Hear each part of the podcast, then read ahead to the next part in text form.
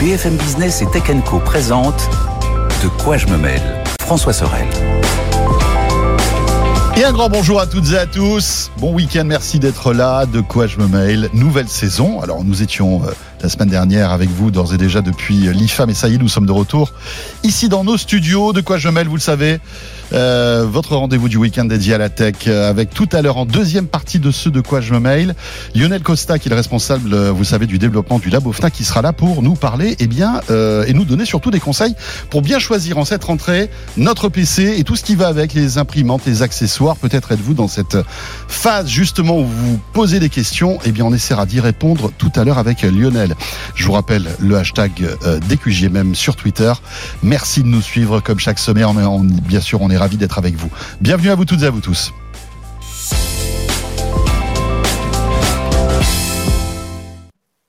Et bien sûr, un bon de quoi je me mêle pour débuter, c'est un bon club de la presse Haïti. Et là, les amis, tous les éléments sont réunis pour que ce soit au top.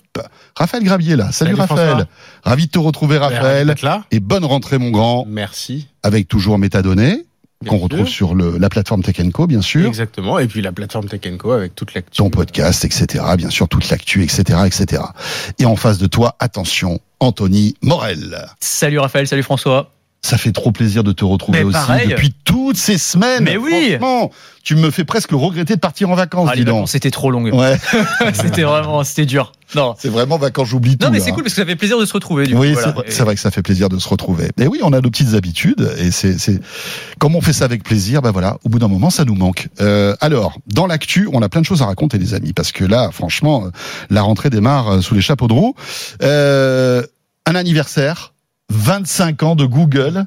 Voilà, on était en septembre 98, début septembre 98, je crois. moi, je sais pas. Tu ne savais pas Non. hein, Voilà. Si, un peu quand même. Il y avait la Coupe du Monde qui, on était encore. Et c'est ce que j'étais en train de me dire. Ah c'est oui. Post-Coupe du Monde Post Coupe 98. du Ouais, Monde, ouais, ouais. on était tous un Ouais, peu voilà. wouh, voilà. Ah ouais, c'est vrai ça. C'était Ouais, après. après la Coupe du Monde. Ouais, ouais.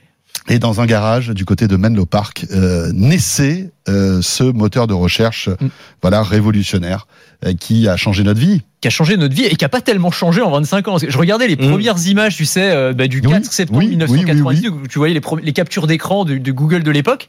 Et en fait, tu te rends compte que euh, du point de vue UX, c'est quasiment la même qu'aujourd'hui en fait. Donc tu as la police qui a un petit peu changé, tu avais un point d'exclamation à la fin de Google, c'était Google, Euh, Mm. c'était pas- Google. Bah, C'était la mode du Yahoo aussi. Ouais, c'était ça. Il y avait des points d'exclamation y avait- partout. il y avait du point euh, d'exclamation et des. OO partout. Et des hauts aussi. partout. Oui, oui. Vous, parce- sa- vous savez, vous vous souvenez de Wanadu quand même. Wanadu, Oui. ouais, c'est vrai qu'il y avait beaucoup de hauts, t'as Ah mais c'était à l'époque, il y avait plein de ou partout. Ah oui, non, mais c'était c'était la grande mode. Ouais. Alors Google devait pas s'appeler Google d'ailleurs, il devait s'appeler Backrub euh, à l'origine. Tiens. C'est le petit euh, coup, coup dans le dos, on te- on te- on t'aide, voilà. Et en fait, Google c'est euh, c'est un terme mathématique, donc c'est un 1 avec euh, 100 zéros derrière. Enfin, c'est un Google normalement. Et apparemment, la légende veut qu'ils aient fait une erreur, euh, une faute d'orthographe lors de l'enregistrement du nom, et donc du coup, c'est devenu Google. Voilà. Ouais, ouais. Euh, l'histoire de l'histoire du nom Google. Mais c'est vrai que quand tu regardes donc euh, l'UX, je disais, t'as la barre de recherche, t'avais les deux petits boutons en dessous, et finalement ça a pas tant changé que ça. Euh, ce qui veut bien dire que c'était déjà très bien conçu à l'époque Mm. et qu'ils ont fait en sorte aussi de, de, de changer, de ne toucher à leur cœur et à leur cœur de métier qu'avec une infinie parcimonie parce Mhm. que c'est euh, leur vache à lait et que ça fonctionne très très bien depuis 25 ans. Voilà.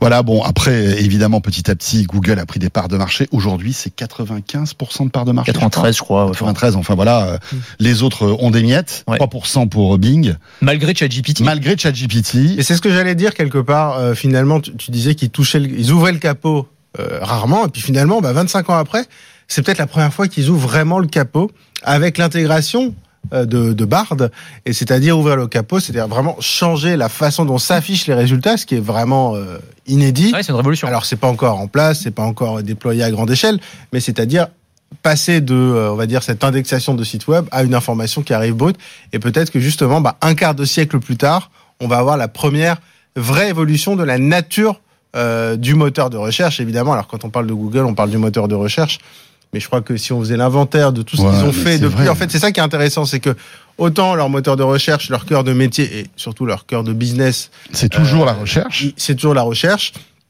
Euh, c'est de la pub.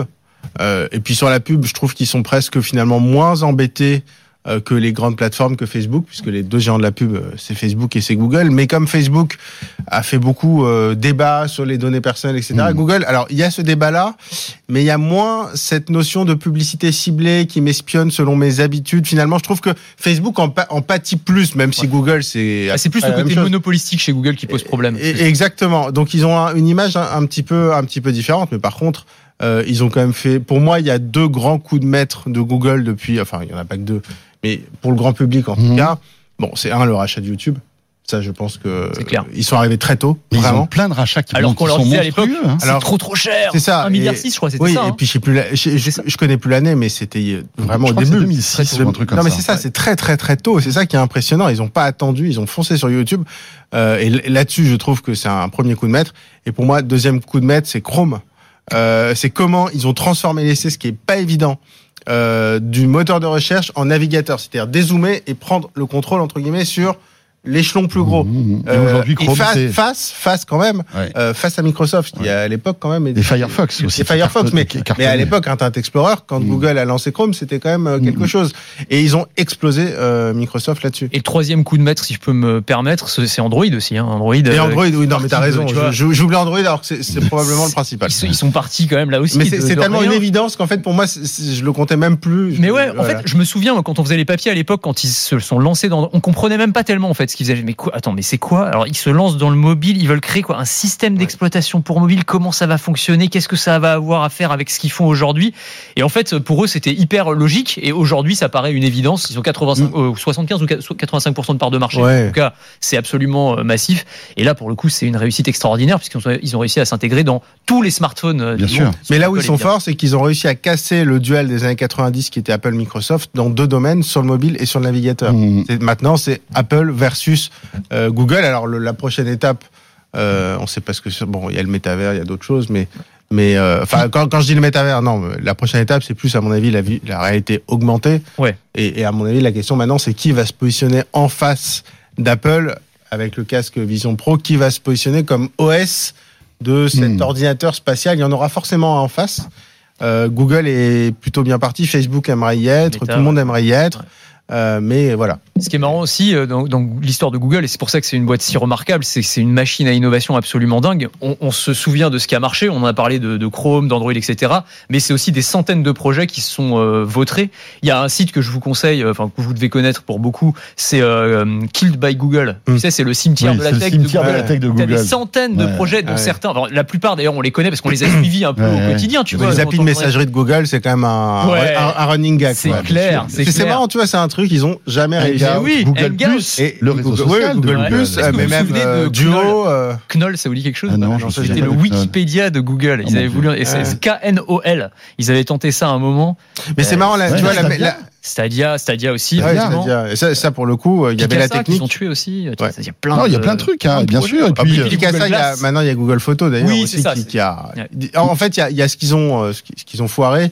Et puis il y a ce qu'ils ont transformé ensuite absorbé dans, dans une techno? Il y a, mais je trouve ça assez euh, marrant, enfin marrant, pas pour Google, mais assez intéressant de voir à quel point Google n'a jamais réussi. Pourtant, enfin évidemment il y a Gmail, mais sur la messagerie instantanée, Ça, c'est vrai.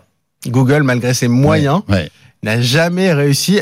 Pourtant, ça paraissait pas si euh, a priori pour Google. Ça, Messagerie instantanée, ça paraît pas être sociaux. l'Everest. Réseaux sociaux, ils sont Réseaux nuls. sociaux, mais à la limite, réseaux sociaux, l'ambition est plus compliquée parce qu'il faut Hmm. vraiment faire Ouais, mais venir tu aurais pu gens. dire à l'époque, ils avaient les moyens et la Bien puissance de sûr, feu bien sûr. pour créer un réseau social. Bah non, ils Mais- sont pas arrivés. Mais, mais ceci dit, euh, ce- ceci dit, euh, ça montre à quel point quand on entend Elon Musk dire, euh, bah moi j'ai Twitter, je vais pouvoir faire de la messagerie instantanée, etc. Attention, Google s'est cassé les dents quand Ouais, même ouais, des années, des années. que ça de tout faire. Techniquement, on peut y arriver, mais alors vraiment Ouais. pour que ça prenne, pour que la Mhm. mayonnaise prenne, Ouais, c'est pas évident. c'est- compliqué. Il y a Waze aussi, on a oublié de parler de Waze, le rachat de Waze Ouais, par. Google, hein, quand même, qui est une, Et ce qui est assez pépite. intéressant, qui est, ils ont eu, je trouve, l'intelligence parce que Waze, quand ils ont racheté Waze, bon bah il y avait Google Maps. Et Waze, c'est quand même finalement le plus le Ouais, ça peu concurrent Google. Maps. Et ils ont eu, je trouve, l'intelligence de, de comprendre que Waze, il y avait un aspect communautaire, Mm. euh, un affect.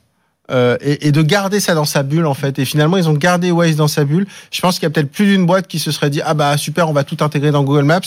Et finalement ils ont gardé les deux écosystèmes. Et, et je, je trouve que enfin j'ai l'impression que c'est- c'est peut-être ce qu'il fallait faire. Après, c'est une boîte qui bouge, hein, Google, hein, qui euh, devient beaucoup plus euh, euh, pragmatique dans ses choix. Ça devient maintenant un mastodonte hein, Mhm. qui est géré par des qui est, qui est- qui est géré non plus par le cœur et les sentiments comme ça a été pendant le, le- le cas pendant des années. Euh, Je veux dire aujourd'hui, ben voilà, il faut que ça crache. Ah bah, Et c'est ça sûr. crache beaucoup d'argent. Ouais. Je sais pas si vous vous souvenez, il y a plein de services qui étaient totalement gratuits, qui deviennent payants. Hein.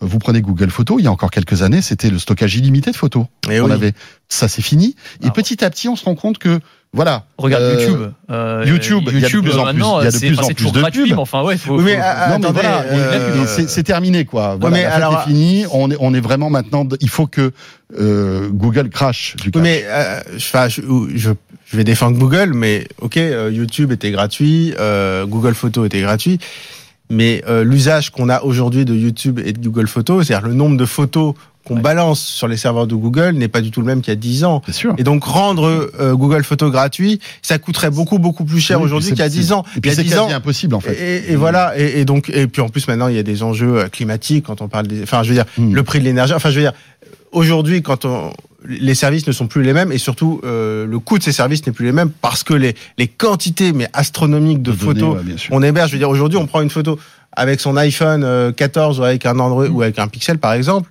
euh, en RAW, c'est-à-dire en fichier je sais pas combien de 40 mégas. Euh, si on fait ça toute la journée, on peut pas rendre Google Photo gratuit. Ouais. Il y a 10 ans effectivement, c'était des photos de 1 méga et il y avait euh, 50 mois 50 fois moins d'utilisateurs qui, qui, qui le faisaient. Donc je pense que l'impact économique n'est- plus comparable avec ce que c'était il y a 10 ans. Après, bon, Google Photos recompresse les photos. Il n'y a pas de RAW hein, sur. euh, c'est toujours. Euh, photos on peut pas l'avoir en RAW sur Google Photo Je pense pas. Enfin. en Alors il y a une je- fonction pour ne pas les compresser, ce que j'utilise d'ailleurs. Mhm. Euh, RAW, euh, ok, je, je pensais qu'on pouvait les avoir. C'est c'est Mais- dommage d'ailleurs. Mais ju- juste une chose, je, je, je le dis et je fais de la pub pour Amazon à chaque fois, mais quand on est, on est abonné Prime, euh, il faut le savoir, on a euh, le stockage de photos illimité. Hein. Ah oui, c'est vrai. Et ça, c'est c'est plutôt Mm. cool. Et euh, Non, espérons mais qu'Amazon- l'interface, ça, parce que je t'avoue que Alors j'utilise. l'interface, c'est vraiment C'est pas la même. hein. C'est vraiment pas la même. Ouais. Mais oh, en tout cas, c'est un service qui est gratuit. Oui, enfin, mais- qui est gratuit, qui est compris dans un paquet. Oui, mais alors, pour revenir sur ce qui fait la spécificité de Google Photos, je Ouais, trouve, c'est euh, pas le stockage. Parce que stocker ces photos, c'est bien, mais les photos, ce qui est important, c'est de les voir, c'est de les regarder. Et, et la force de Google Photos, c'est de- d'avoir de, trier de façon algorithmique de tous les visages de chaque personne de notre entourage et de, de cliquer et de retrouver d'une façon incroyable toutes les photos de telle personne, de chaque, de telle vacances, Ah ouais, etc. En fait, on a des albums photos à chaque recherche. Ouais. Et donc c'est ça finalement la force d'un Mhm. bon album parce que les photos si elles sont stockées mais qu'on les regarde jamais je trouve que c'est un peu dommage. C'est clair. Tiens, puisqu'on parle des 25 ans de Google, Mhm. euh, cet anniversaire arrive à un moment aussi où le DMA commence à se préciser. Thierry Breton, euh, qui est euh, le, le commissaire de la tech, on va dire, au niveau européen, euh, commence à communiquer là-dessus en disant qu'en mars prochain, eh bien voilà, Google, entre autres, sera ciblé par le DMA, le Digital Market Act, donc qui, euh, eh bien, va euh, un petit peu euh, être le symbole de la récré qui est qui est finie, quoi, finalement, pour tous ces géants des, de, de, de l'attaque américaine. Hein. C'est exactement ça. Il va y avoir beaucoup plus de, de régulation sur, euh, sur tous ces géants. Alors en fait, ce qu'on a appris cette semaine, c'était le tous les services qui sont concernés. Le DMA, on savait que ça allait Oui, globalement ça allait conserver toucher les, GAFAM plus euh, TikTok, enfin plus ByteDance. Euh, mais plus précisément, euh, c'est les services à l'intérieur de ces grands groupes qui sont concernés par le DMA. Donc on va pas tous les citer, il y en a 22 en tout, mais c'est bah, tous les réseaux sociaux, les Instagram, etc., les systèmes d'exploitation, les, Les messageries. les messageries, Google comme moteur de recherche, les boutiques d'applications. Et en gros, l'idée, ça va être de sortir les utilisateurs d'un écosystème fermé et de permettre à des concurrents d'émerger. Donc quelques exemples concrets de ce que vont être obligés de faire ces grands groupes technologiques, c'est euh, bah, par exemple euh, un possesseur d'iPhone qui télécharge des applications devra pouvoir les télécharger sur une autre boutique d'applications. Ça, c'est une, une application du, du DMA. C'est aussi, euh, je suis sur WhatsApp. Ça donne Alors, des frissons à Apple. Ça, hein, euh, j'allais dire que ça, ça emmerde plus Apple que Google à la limite. Ouais. Oui, oui, Google, ça, le ah non, mais là, c'est déjà. pour Apple. Là, je parlais Mais, des euh, GAFA en général. Je parlais pas ouais, de Google Là, les sueurs froides du côté de Ah bah. Mais ils ont déjà Ah réagi ouais. hein, en disant non, non, mais euh, c'est pas pour la sécurité des, de nos utilisateurs, parce que c'est toujours l'argument qu'ils mettent en Ouais, avant. ouais. Alors très, très ceci dit, ils mettent la- l'argument de la sécurité sur euh, parfois un peu exagéré, autant sur les applications, je trouve que l'argument est recevable. Je dis pas qu'il il il est parfaitement, euh, permet totalement de légitimer leur position, mais en tout cas, je trouve que l'argument est, est vrai sur un magasin d'applications. Ah. Après, tout dépend, Après, ça dépend ce tout que tu- dépend qui euh, s'occupera du deuxième magasin d'application C'est qui. Voilà, arrivera. c'est Et ça. puis, puis ça. in fine, je pense que aussi de toute façon l'utilisateur Voilà. choisira le magasin d'application. Exactement, Absolument. exactement. Et Donc puis, il y a ça, il y a l'interopérabilité, c'est-à-dire euh, je suis sur WhatsApp, il faut que je puisse pouvoir envoyer des messages euh, sur Telegram euh, ou sur Signal. deuxième sueur froide pour Apple. Ça, c'est Parce que là, là, il y a un, là, il y a un vrai suspect. E-message, pourrait être dans la danse. Eh oui, il y a un vrai- pour l'instant. Enfin, euh, c'est pas sûr. En, en gros, oui, c'est ça. c'est- C'est pas sûr, mais Apple a communiqué là-dessus en disant attention, e-message est tout petit. Enfin, je sais pas si vous avez, Oui, alors vous avez non, mais suivi ça. non, mais c'est ce qui est intéressant, c'est qu'en gros, pour le moment, il y a Messenger et WhatsApp. Mm. Bon, deux applis euh, Meta, euh, Facebook, qui vont devoir être euh, interopérables avec bah, toutes les autres grandes applis, Signal, Telegram, etc. Il devait y avoir iMessage, enfin, on s'attendait en tout cas à ce qu'il y ait iMessage. Euh, sauf que le critère pour être concerné par le DMA, c'est plus de 45 millions d'utilisateurs actifs mensuels dans l'Union européenne. Apple dit non, non, non, iMessage déjà pas 45 millions, on est Non, en mais dessous, etc. Qui, Bon, qui, qui va croire Apple enfin, bah, justement, euh, justement, pas, mais- totalement l'Union européenne qui a publié un communiqué de presse là ce 6 septembre. Ils ont dit euh, OK, vous nous dites ça, pas de problème, on vous met pas dans la liste. Par contre, on va vérifier. Ouais. On a cinq mois, ils vont ils ont ouvert une enquête du coup euh, hier et ils vont vérifier si iMessage Non, mais euh, attendez. correspond c'est pas. si Mais, évident. mais donc là, c'est ils sont pas- sur la sellette parce que Attends, 45 millions 45 millions, il y a Bah, ça fait 150 même pas millions un- d'habitants. Bah, ça fait même pas un dixième. Ouais, ça fait un Alors, à mon avis, à mon avis, marché d'Apple, c'est non, quoi? en fait, le problème, c'est quel critère pour compter un utilisateur. Et à mon avis, euh, c'est peut-être, par exemple, une histoire de bulle verte et de bulle bleue.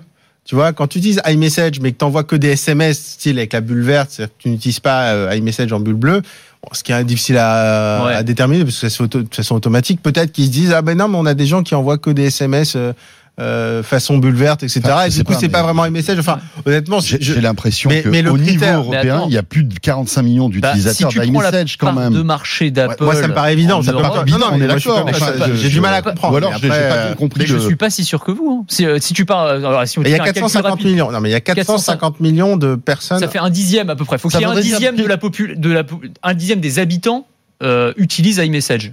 Euh, si tu prends une part de marché, j'ai plus la part de marché Ouais, d'Apple. combien, en- combien, combien, combien de pourcentage d'Européens ont un 30%, iPhone Non, mais Ah, la à question. 20%, je pense. Ouais, peut-être 20%. À 20%, euh, ouais. Bah, t'es déjà à 80 millions. Oui, mais euh, tous les habitants, enfin, si tu 90. comptes pas les, si tu enlèves les enfants, déjà, t'as, plein de gens qui ont pas de. Oui, non, mais je suis d'accord. Mais à mon avis, non, mais- à mon avis, ça doit pas se jouer. Non, mais euh, en vois, fait, ce qui ça. intéressant, c'est que ça se trouve, ça se joue à quelques millions. Voilà, c'est ça. C'est, je pense que c'est juste. Ouais, et- franchement, là, Et, oui, oui. Je pense que c'est juste. ça me paraît mais, vraiment mais- étrange. mais par contre, là, pour Apple, pour le coup, le- la conséquence, ils sont remettre dans le DMA. Là, ça veut dire iMessage compatible avec du WhatsApp, par exemple. Ouais, et ça, Et c'est pour chaud. envoyer, alors dans un premier temps, c'est pour envoyer des SMS, euh, des SMS, enfin du, du message, de la vidéo et tout, et puis après passer des appels, etc. Enfin, un peu toutes les fonctions.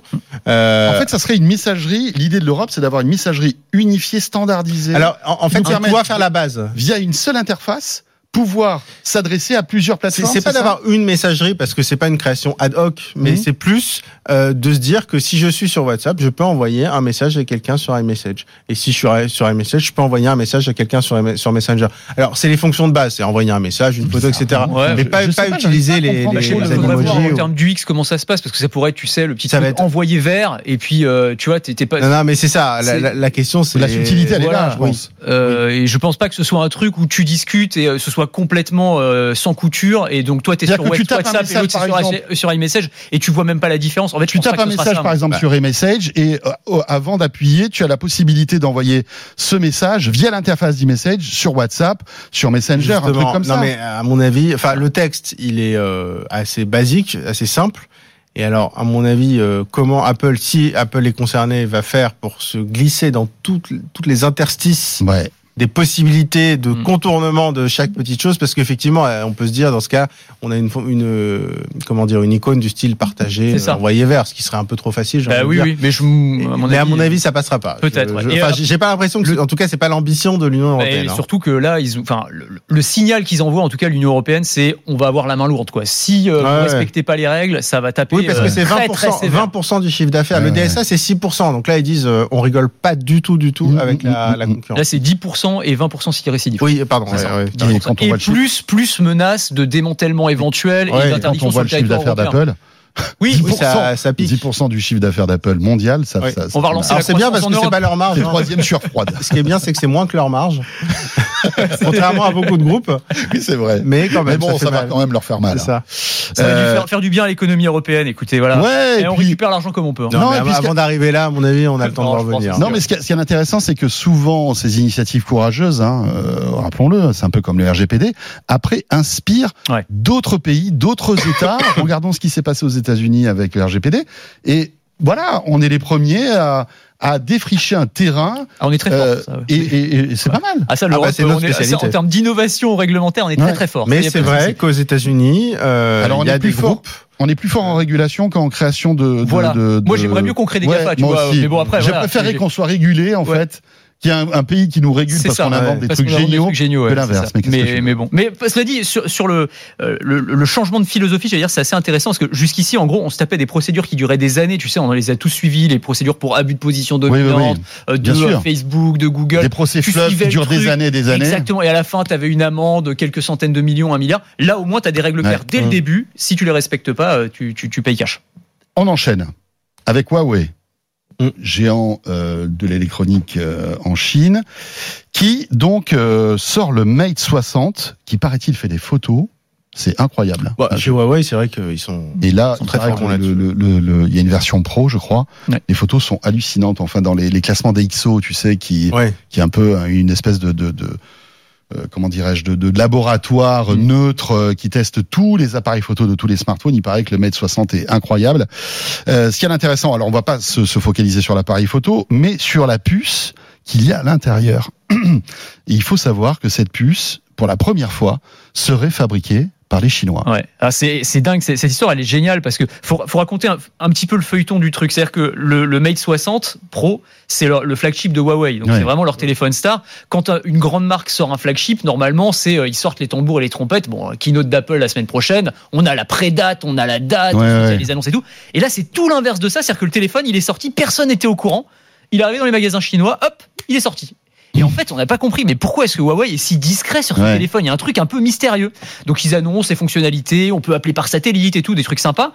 Et donc les gens commencent à bah, utiliser le téléphone et ils disent, mais quand même, il va vite ce téléphone.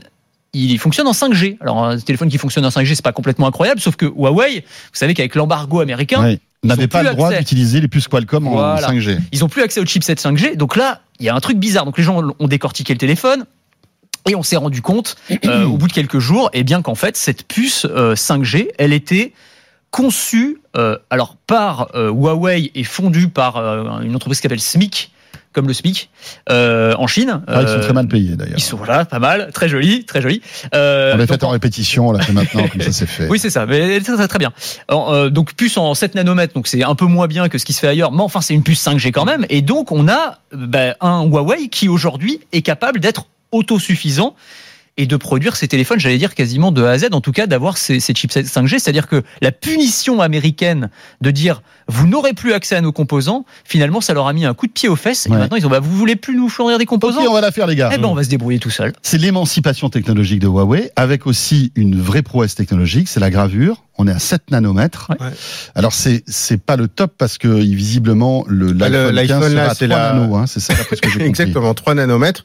Euh, mais Et on, on se rend pas compte de cette bataille de, du tout petit, de l'infiniment petit. Pour donner une idée, il y a quoi, il y a 5-6 ans, on était quoi, 14 nanomètres, je pense, quelque chose Ouais. comme ça. Et en fait, la, la taille de gravure, c'est ce qui permet évidemment d'avoir de la puissance, mais aussi d'avoir une efficience dans la consommation ça d'énergie. Ça chauffe moins sur l'autonomie. En fait, ça ça permet, prend moins de place. ça prend moins de place, et puis ça permet en fait d'être très puissant, mais sans consommer trop d'énergie. Parce que si on était resté sur les mêmes standards de consommation d'énergie avec la puissance qu'on a actuellement, nos smartphones seraient moins odorants. Donc on dit ah oui, mais l'autonomie, on n'arrive toujours pas à faire Oui. un smartphone Donc qui c'est dure 2-3 jours. cette gravure. En fait, c'est garder l'auto. Ah oui, non, mais c'est hyper stratégique. Voilà. Les meilleurs, c'est euh, évidemment euh, TSMC. TSMC là-dedans. Alors e- exactement TSMC, donc les Taïwanais, donc en plus il y a des enjeux géopolitiques Évidemment. absolument euh, monstrueux.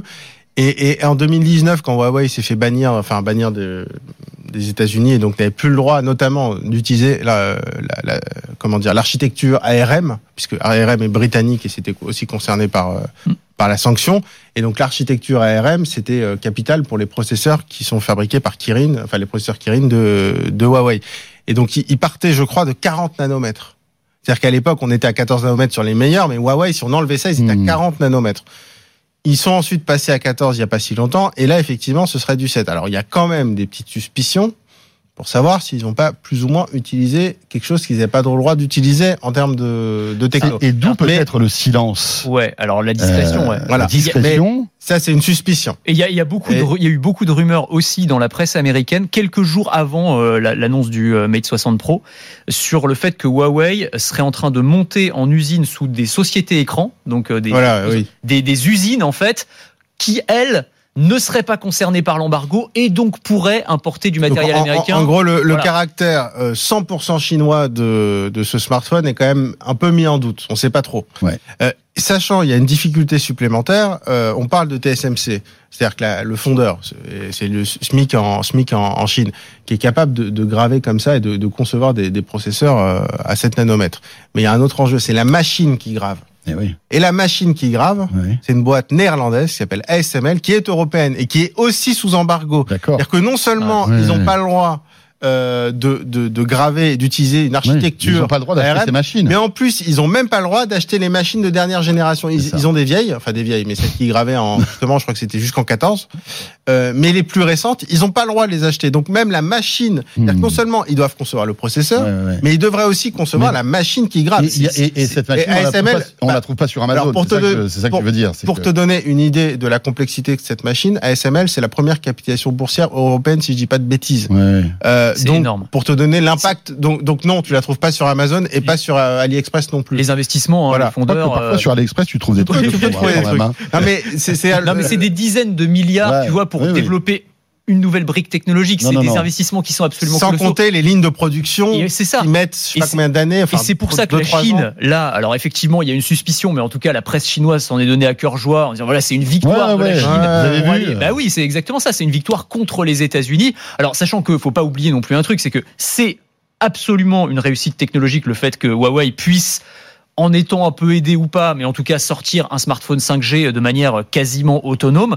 En revanche, euh, sur la partie software, euh, bah, il leur manque toujours euh, Google, Android, quoi. Donc c'est compliqué. Non mais c'est- Euh, oui sur voilà. le soft, ça, ils s'en foutent. Oui, oui, ça règle, ça règle Ça- pas ça les problèmes pas de leur- Huawei, leur en tout cas l'Occident. En Occident. Voilà. Ah non, en Chine, ils s'en fichent. De toute façon, Ouais. en Chine, c'est- il était pas à vendre. Voilà, donc, euh, mais c'est pas pour autant qu'on achètera un P60 Pro. Quoi, Ah, parce que tu vas avoir Ah non, OS, sans, euh, sans Google. Ah non, non, mais personne en Europe. sais même pas sortira en France d'ailleurs ce téléphone. Mais non, mais ils sortent plus en France. Les, Huawei. enfin, personne les vend et, surtout personne les achète. Ils sortent des mondes connectés, mais ils sortent pas de smartphones. Voilà, mais intéressant à suivre de près hein, tout ça parce que c'est c'est c'est c'est vraiment passionnant euh, ce, Parce ce que t'as de type la technologie, t'as de la géopolitique, il y a plein d'enjeux en fait derrière. Et encore une fois, on évidemment. dit pas que, évidemment, on dit pas que les Chinois sont moins euh, bons Ah non. dans l'absolu. C'est juste non, que non, pas, c'est pas. euh, ils vont y arriver, hein, évidemment. C'est juste le timing qui Ouais, est le timing est Mais étonnant. c'est Euh, c'est juste qu'il y a une inertie. En fait, c'est une industrie qui a une inertie tellement massive que ça permet. C'est un peu étonnant. Après, évidemment. Mais que, ils sont euh, malins. évi- Enfin, je veux dire, ils sont Non, malins. hein, Évidemment qu'ils ont des ingénieurs qui sont euh, Évidemment. au moins, au moins aussi bons que. Enfin, je sais pas si vous vous souvenez, Huawei, euh, Honor, euh, Honor qui sort de chez Huawei en quelques ouais. mois et qui aujourd'hui a accès à toutes les technologies. euh, Ils font d'excellents Et téléphones. puis ils ont, ex- et comme font tu des disais, tu parlais de boîtes implantées euh, aux bons Voilà. endroits. Ils ont de très très bons avocats et spécialistes Évidemment. pour implanter les, les boîtes aux bons endroits. Tiens, si on se faisait une petite, euh, une petite louche d'Elon Musk. Ah bah ça faisait longtemps, tiens. Ça faisait longtemps, hein, il nous avait manqué. Ah bah lui aussi, tu vois, ça fait des- partie des plaisirs de la rentrée aussi. Mais bien sûr. Et puis là, paf, dans la torpeur de l'été, alors que nous étions en train de bronzer tranquillement euh, sous le champ des cigales. Enfin, peut-être pas toi, parce que tu, Si, tu étais dans le sud tu- aussi. tu étais dans le sud. Alors, je sais que Raphaël y était aussi. tous dans le sud finalement. Voilà. Euh, et euh, là, d'un coup, paf, il décide de euh, rebaptiser Twitter en X. Ok, voilà. Alors là, on n'a pas vu arriver.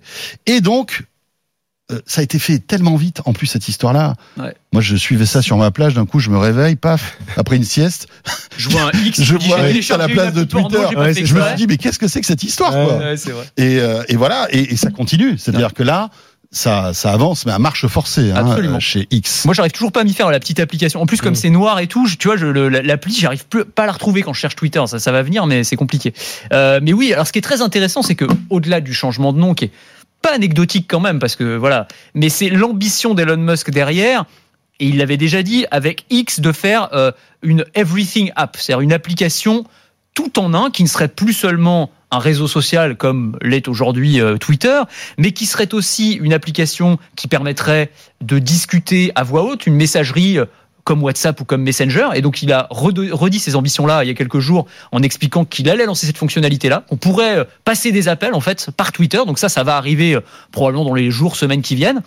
Et la deuxième brique technologique qu'il veut ajouter, c'est un système de paiement, Euh, c'est-à-dire le fait de pouvoir euh, payer. Alors, le modèle absolu de toute façon euh, de, de, de, Musk avec X, c'est WeChat, clairement, hein, l'application à tout faire chinoise. Pour le coup, tu peux vraiment tout faire sur WeChat. Et il dit voilà, en Occident, on n'a pas l'équivalent de WeChat. Et bien nous, avec X, c'est ce qu'on va essayer de faire. C'est une belle ambition. Enfin, je trouve que c'est intéressant parce que ça lui permettrait de réussir un pari financier et industriel. Il a acheté Twitter pour 44 milliards. On sait très bien que ça ne vaut pas 44 milliards si c'est juste un réseau social et que ça crachera jamais suffisamment Ouais. de cash. Il faut qu'il se diversifie. il faut faire autre chose. Mais s'il arrive à en faire un WeChat, alors là, Ouais, là, ça va cracher. plus du tout de la même chose. On parle plus du tout de la même chose. Mais bon, on parlait de réglementation, le DMA, euh, les, euh, toutes, les, les, les, les- les pratiques, les- toutes les pratiques monopolistiques qui sont les viseurs, que ce soit en Europe ou du régulateur américain. C'est peut-être pas le bon moment pour essayer de lancer une application euh, qui va faire absolument tout et qui va être concurrentielle sur tous les, sur tous les domaines. Ouais, Ça, on mais va voir. comme rien n'arrête Elon Musk, Ça, c'est vrai. on, on le voit, c'est un rouleau compresseur. Euh, Qu'est-ce que tu penses de cette stratégie Bah, on pa- finalement? on Ça se dessine en tout cas. Hein on commence. Oui. Autant il y a quelques mois, on se disait mais où il va quoi? Qu'est-ce qu'il est en train de faire? Là, on a l'impression qu'il y a une espèce de de que la raison euh, s'est emparée Mmh. d'Elon Musk, enfin jusqu'au prochain. Ou, La euh, raison, c'est un grand hein. mot. Mais en tout cas, ou les banquiers c'est un petit peut-être. peu plus Ouais, structuré. peut-être aussi, ouais. C'est un petit peu plus structuré et on, on Oui. arrive à comprendre un peu sa stratégie. Je sais pas, je suis pas, moi je suis toujours pas convaincu. On parlait de Google tout à l'heure, on disait que Google n'avait jamais réussi. Si Google avait réussi à faire du paiement et une appli euh, à tout faire avec un réseau social et une messagerie, ils avaient autrement plus les moyens. Euh, dans une époque où les règles antitrust étaient quand même plus cool, c'est-à-dire il y a 15 ans, et on n'était pas dans la justement la perspective de régulation antitrust toujours plus importante. Donc euh, il est quand même euh, avec un vent de face assez fort, euh, et j'ai l'impression qu'il se dit, alors oui, techniquement en fait, euh, je peux développer ces fonctions. Euh, D'ailleurs, ce qui est intéressant, et là pour le coup, ce serait là, là ce serait un coup de force, c'est d'arriver à développer autant de nouvelles fonctions qui font, qui marcheraient bien, en ayant viré 90% des gens. Plutôt pas mal en organisation si par ailleurs Twitter tient la route et qu'il n'y a pas de panne, etc. Euh, mais le problème, c'est qu'il y a une différence entre créer, c'est-à-dire ajouter une brique messagerie à un système qui fonctionne et faire en sorte que les gens abandonnent WhatsApp pour utiliser ça. Euh, Il y a une différence entre créer une brique paiement euh, à Twitter et euh, faire en sorte que les gens abandonnent PayPal ou euh, Lydia en France ou autre chose pour utiliser ça. Et donc, euh, je crois qu'il il- il est convaincu de pouvoir le faire techniquement.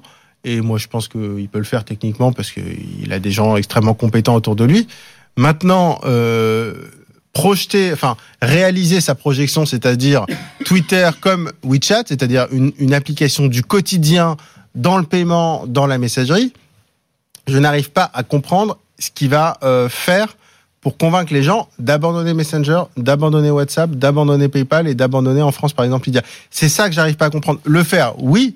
Euh, le faire adopter, j'ai du mal à le comprendre. Voilà. Par exemple, sur, sur le paiement, il peut avoir un avantage concurrentiel s'il permet, par exemple, des paiements en crypto. Il, tu sais, il est très sur les cryptos. Oui, d'accord, mais ça. t'as Non, mais euh, c'est ouais, mais ça va, peut-être- ça va, ça peut-être va pas dans les- intéresser quelques ça. en fait, tu vois, du c'est c'est c'est c'est crypto bro sur Twitter, ça, mais c'est tout. non, c'est plus que ça. Attendez, il y a Non, non. 13% de, des, des gens qui ont, qui ont investi dans les cryptos. C'est énorme. Ça- Oui, mais maintenant qu'ils ont vu qu'ils ont- d'affaires. Je suis pas sûr qu'on soit toujours à ouais. 13, hein, euh, Ah oui. Anthony. C'était quand ça? Mais non, non, qui ont déjà investi dans les cryptos. Oui, qui ont déjà investi une fois. a mais toujours qui- 13% Qui ont, acheté 10 Ah, euros. je suis sûr. Moi, ça monte. Ah ça, monte, c'est clair. Ah oui, oui. En, termes de nombre d'utilisateurs, ça. Oui, mais quand ils vont réaliser qu'ils peuvent rien en faire, peut-être qu'ils vont passer à autre chose. Non, arrêtez. Mais ah, c'est pas possible. Ah allons-y, Ouais. allons-y. C'est pas possible. allons-y. Va acheter ton crypto, crypto. Prends crypto, je suis les pas amis. anti-crypto, c'est juste que je comprends pas. Il y a jamais un expert. Bon, on va pas faire un débat sur les cryptos, mais On en fera, on en fera une autre fois. Mais euh, non, non, j'ai juste jamais compris à quoi ça servait. Et je dis ça en ayant parlé avec beaucoup de gens. hein. Si, si, si, ça sert. Alors moi, Mais- je mais suis gentil de la bande. Hein. C'est Euh, je veux pas prendre, euh, je, je prends pas de, je, je prends pas parti. parce que Mais c'est vrai que j'ai du mal moi avec les cryptos. Mais non, Eh ben, mais- tu le sais, on Mais en c'est- parle je sais bien, mais Ah. je sais bien, je sais bien. Non, mais on, on est, on, on a une vision aussi de, de, enfin, sans vouloir euh, lancer le débat, mais juste sur ce point-là, on est dans un pays qui est complètement bancarisé, donc évidemment, on n'a pas forcément les usages Oui, que peuvent sûr. avoir des gens qui sont dans des pays où ils n'ont pas forcément un accès bancaire et où le fait de pouvoir transférer de l'argent d'un téléphone à un autre sans frais en une demi seconde, c'est un truc qui est extraordinaire. Voilà. Mais, euh, mais moi, je pense que c'est amené à se développer. qu'on s'en fasse un spécial crypto. on se fera, un, on se fera un spécial. Allez, euh, on se prendra deux doliprane avant parce Ouais. que hein, il faut s'accrocher quand même hein, avec euh, les cryptos. Euh, Enfin donc, voilà. je- en tout cas, je, pense qu'il peut le faire techniquement, euh, convaincu, pas du tout sur la son ambition d'un WeChat. Très bien. Euh, voilà pour notre ami Elon Musk qui euh, décidément nous surprend toujours. Tiens, on parlait tout à l'heure vite fait quand on a évoqué Huawei d'Apple. Rappelons-le, dans quelques jours, on découvrira les nouveaux iPhones et bien sûr, ce sera chez nous.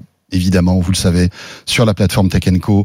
Raphaël est sur le pont. Je Bah, serai on sera le- ensemble On sera ensemble, bien sûr, parce que évidemment, le 12, euh, tout va commencer aux alentours des 18h45. Mm.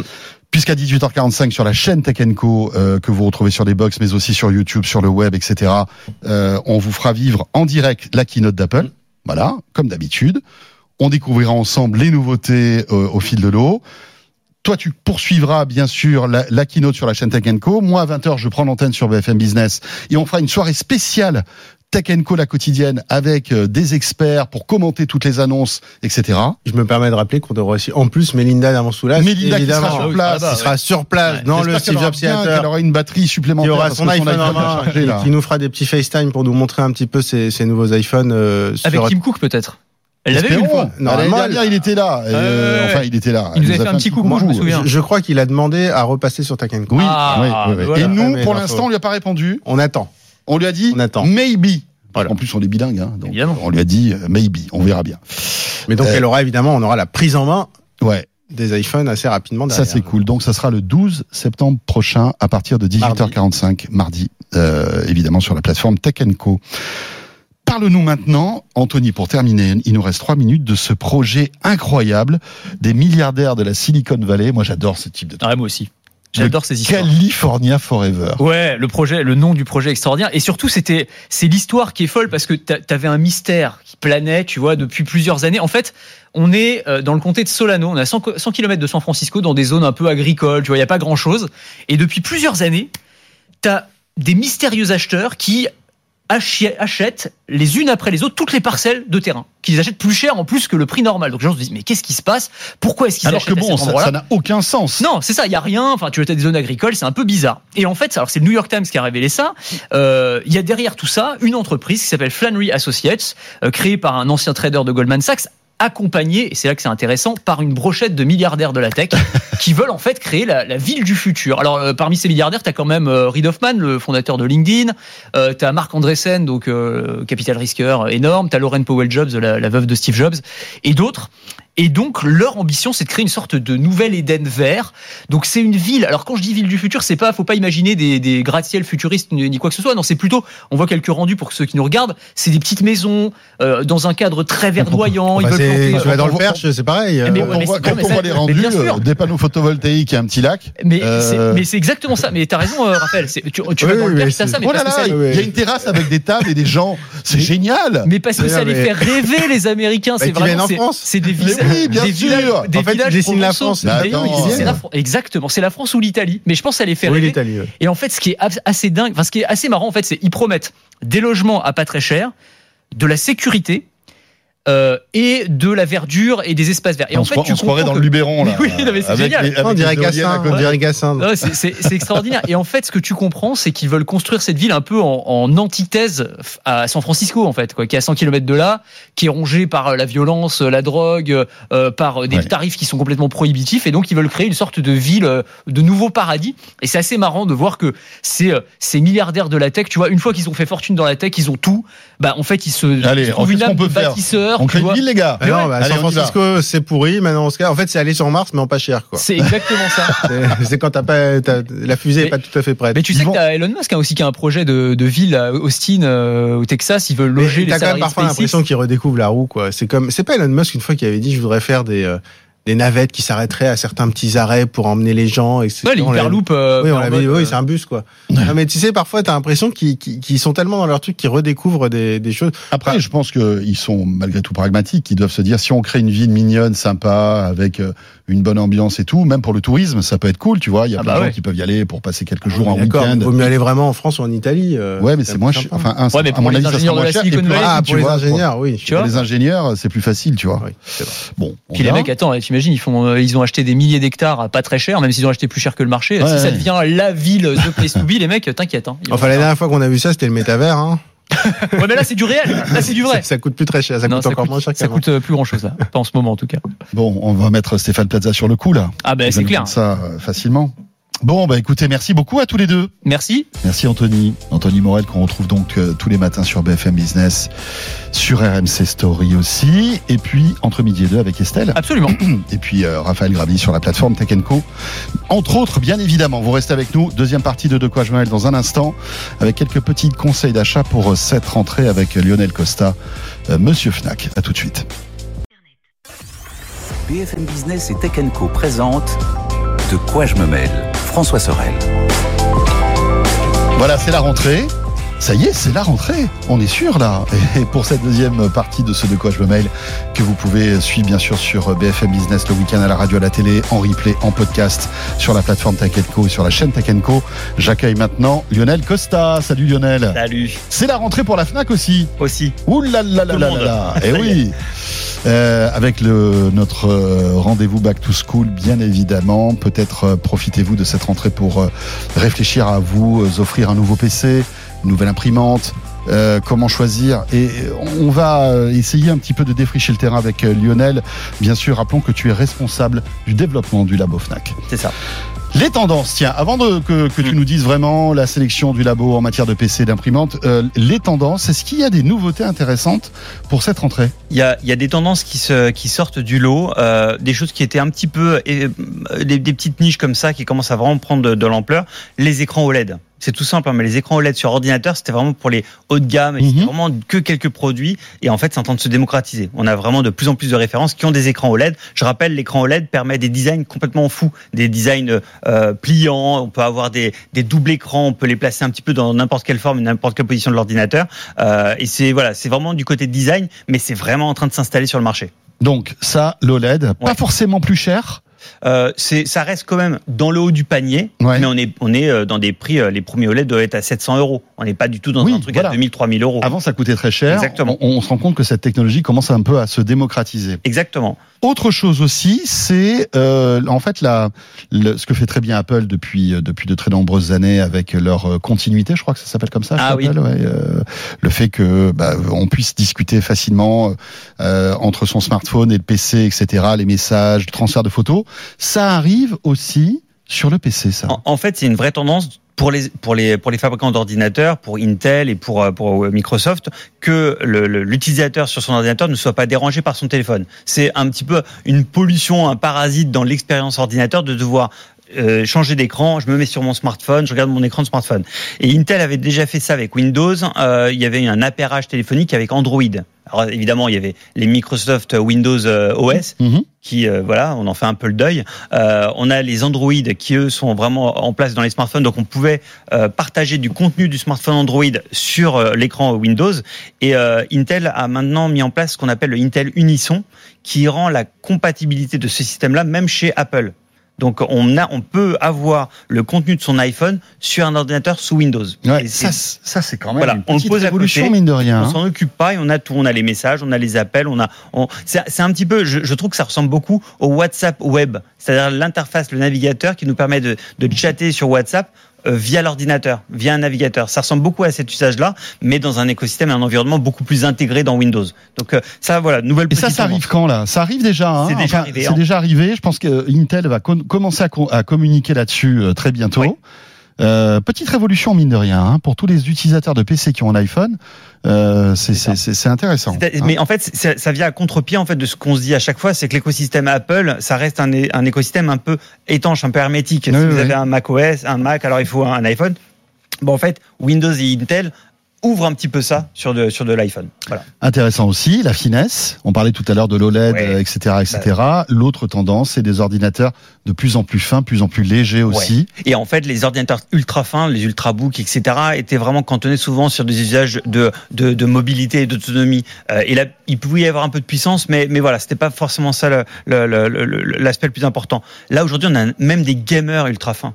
Chose qui ne pouvait pas être possible. ouais, et justement, les écrans OLED apportent ça, justement. La finesse, on n'a pas besoin de tout ce qui est rétroéclairage. On est beaucoup plus Mmh. libre, enfin, le fabricant est beaucoup plus libre de, de concevoir son ordinateur de plus en plus fin. Donc, on a des gamers qui peuvent être aussi fins que certains ultrabooks. Et puis, bien sûr, cette rentrée sera marquée euh, par euh, l'arrivée de tout ce qui est intelligence, euh, on va dire, euh, intelligence artificielle générative, Oui. conversationnelle. On est d'accord. hein? Exactement. En fait, c'est des questions qu'on nous avait posées, qu'on m'avait même posées à titre personnel. C'est est-ce qu'il faut un ordinateur puissant pour utiliser des ChatGPT, des euh, Ouais. des des vrai que la question qu'on peut se poser. etc. Parce que c'est vrai qu'il y a beaucoup de puissance derrière, mais c'est de la puissance déportée. C'est justement des serveurs qui sont à distance et nous on a juste besoin de la de, de la puissance du réseau en fait pour récupérer le signal. Mais même un, ordinateur pas puissant du tout va pouvoir se, se, connecter à ces serveurs et avoir euh, de génération de textes, d'images, euh, de, de présentations, etc. Ça, c'est la vraie tendance de cette, cette année-là. Ça a commencé évidemment l'année dernière, mais là, on est dans la première rentrée où les étudiants, euh, les, même les, les travailleurs vont pouvoir utiliser cette, cette, cette technologie. Et là, la configuration d'ordinateur importe très peu sur l'utilisation de, ce- de, de ces applications-là. Donc intéressant. Maintenant, euh, il faut savoir que euh, au labo Fnac, vous le savez, des dizaines et des dizaines de machines sont testées euh, chaque année. Je sais pas combien d'ailleurs, mais Euh, un un demi-millier, en fait, grosso modo, incroyable. euh, au total. Là, là, tu parles de tout, de tout là. En, en fait, Des si- télés, du son, Ah oui, pas oui, que du. PC. Alors, hein, là, pour je les plus- pour les parlais de- ordinateurs- des ordis. Bon, euh, les ordinateurs se représentent à peu près 100 références. Euh, par, par an.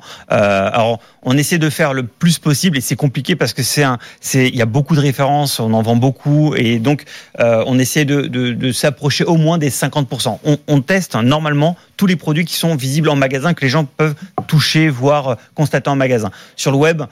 Il y a pléthore de références, c'est un peu c'est un peu compliqué pour nous. On est une petite équipe, on est un petit village gaulois, on Ouais. essaie de faire notre possible, mais on peut pas tout tester malheureusement.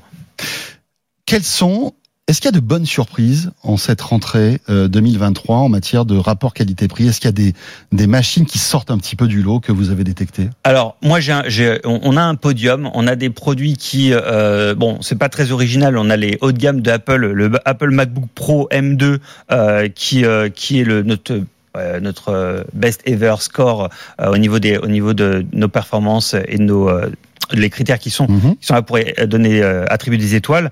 Euh, le le- l'intérêt de cet ordinateur là, c'est vraiment quand on a euh, on a on a besoin d'être sur macOS, mais on veut répondre aussi à ceux qui ne peuvent pas être sur macOS pour des applications, pour des usages très particuliers. Et là, on a on a euh, une belle surprise, c'est un gamer, mais c'est un gamer qui est très polyvalent. C'est le Acer Predator Helios 315 54. Il est à 1639 euros, donc c'est pas euh, un premier prix, mais il est euh, polyvalent, c'est-à-dire qu'il est, il fait de la performance évidemment dans le gaming, il est performant sur la puissance de calcul, même sur des, des usages 3D, de la modélisation, mais il est en plus autonome, il a de l'autonomie. Et il a en plus une très belle qualité d'écran. Tu veux dire par là que c'est un petit peu le, le- la réponse Windows au MacBook Bah, en fait, sur le papier, il a les mêmes caractéristiques pratiquement. 16 Go de RAM, 512 Go. Le processeur M2, c'est évidemment un processeur absolument fantastique. Là, on est sur un i7 euh, de, de 12e génération sur celui-ci, donc c'est pas le tout dernier qui est sorti. Mais c'est déjà. Mais, c'est- mais on est dans de gamme de chez Intel. Ouais. C'est pas du i9, mais c'est du i7. Donc on est un peu à peu près sur les mêmes tendances. Les prix, on passe de 2059 euros pour Apple à 1639 euros pour, pour Windows. On pourra toujours trouver des éléments qui peuvent se, euh, se rapprocher. Et je pourrais, j'aurais pu peut-être trouver un produit qui est moins cher, mais avec des, des fonctionnalités beaucoup moindres ou d'un design qui, est- moins, qui est moins, euh, voilà, qui est moins agréable, euh, une finesse qui est, qui est, voilà, qui est moins aboutie. C'est intéressant parce que voilà, là on se retrouve, on a l'équivalent. Euh, on va dire Mac Oui, du côté du PC avec une machine qui, euh, qui tient la route quoi. Avec vraiment. en plus quelque chose sur lequel Apple se bat pas, c'est le gaming. Ouais, ça. Apple, il se place Alors pas il commence un petit peu, hein, d'après ce que j'ai en compris. hein. euh, Avec le M2, ils tu, tu, tu, tu- Ah oui, oui, non, non. Je, je dis, il ne se place euh, au niveau Oui, marketing, pas- Apple pas- ne se place pas non, là-dessus. non, il se place mais au niveau performance, il y a aucun souci. Là, ce qui peut manquer, c'est les éditeurs de jeux vidéo qui développent pas forcément sur macOS, mais avec Steam, Uplay. euh, enfin, vraiment, on a des, des choses qui, les Apple sont très puissants là-dessus. Après, si on baisse en gamme, Ouais. euh, parce qu'on n'a pas forcément envie de mettre 2000 ou, euh, ou 1700 euros dans un PC, il y a des trucs sympas euh, Ouais. avec un, un prix un peu moins élevé? Bah, en fait, il y en a un qu'on a trouvé très très bon, euh, un HP 14S FQ 1012 NF. Pardon Oula. pour les références. C'est voilà. Horrible. C'est euh, euh, bon. Allez sur le comparateur du Labo Fnac pour le retrouver. Vous retrouverez comme ça. Donc c'est un produit qui a 4 étoiles, qui est à 729 euros. Donc on est en dessous Ah, des 800 ouais, euros. Pas mal. Quand Euh, même. entre 500 500 à 800 euros, il y a vraiment des pépites. Il y a des, des Ah éléments oui. vraiment hyper intéressants. Il faut pas forcément euh, se, se dire euh, bon bah je, je casse mon livret A pour acheter un ordinateur. Euh, Non non, entre 500 et 800 euros, il y a vraiment des choses intéressantes euh, avec 16 Go de RAM. 512 Go également. La différence, ça va être dans la puissance du processeur. Là, c'est un AMD Ryzen Pardon, je répète, un AMD Ryzen euh, 5, le 5500U. Euh, il est, il est pas fait pour le gaming, donc il a pas ça- la partie euh, ça- graphique euh, euh, jeu, Ouais. mais euh, Ça il- tient la route. ça tient la route pour la performance bureautique, pour les applications web. Euh, je, je, je, je passe juste 5 secondes pour en parler. On a dans notre protocole une évaluation du, du, de l'ordinateur sur tout ce qui est application web. Et c'est justement la tendance de la rentrée d'utiliser de plus en plus des logiciels intégrés au navigateur. Bien sûr. On a ce radar-là. qui Donc là, on est dans le cloud en plus. on est dans le cloud, mais c'est le navigateur web et la, le- la puissance Ouais. de l'ordinateur, comment il est réglé sur le navigateur, qui va permettre d'avoir une, une, une performance, euh, Mmh. enfin, une fluidité sur Ouais, le parce que le navigateur peut être très gourmand en ressources et en puissance. Et l'ordinateur mal configuré. On- si on a deux cartes vidéo, par exemple, si je veux faire de la 3D, je veux aller sur la station ISS. J'ai mon collègue Javar Traoré qui adore cette application-là Mhm. euh, de, de Elon Musk où on peut faire la simulation de l'ISS. Si on a euh, une très bonne carte vidéo, mais que le navigateur n'est pas paramétré correctement, il va chercher les puissances de la carte du processeur seulement, on aura un truc qui sera saccadé. Mhm. Donc, dans notre protocole et dans les- le radar que nous, nous publions, on a cette note application web qui est euh, vraiment stratégiquement hyper forte pour les gens qui ont des usages spécifiques comme ça.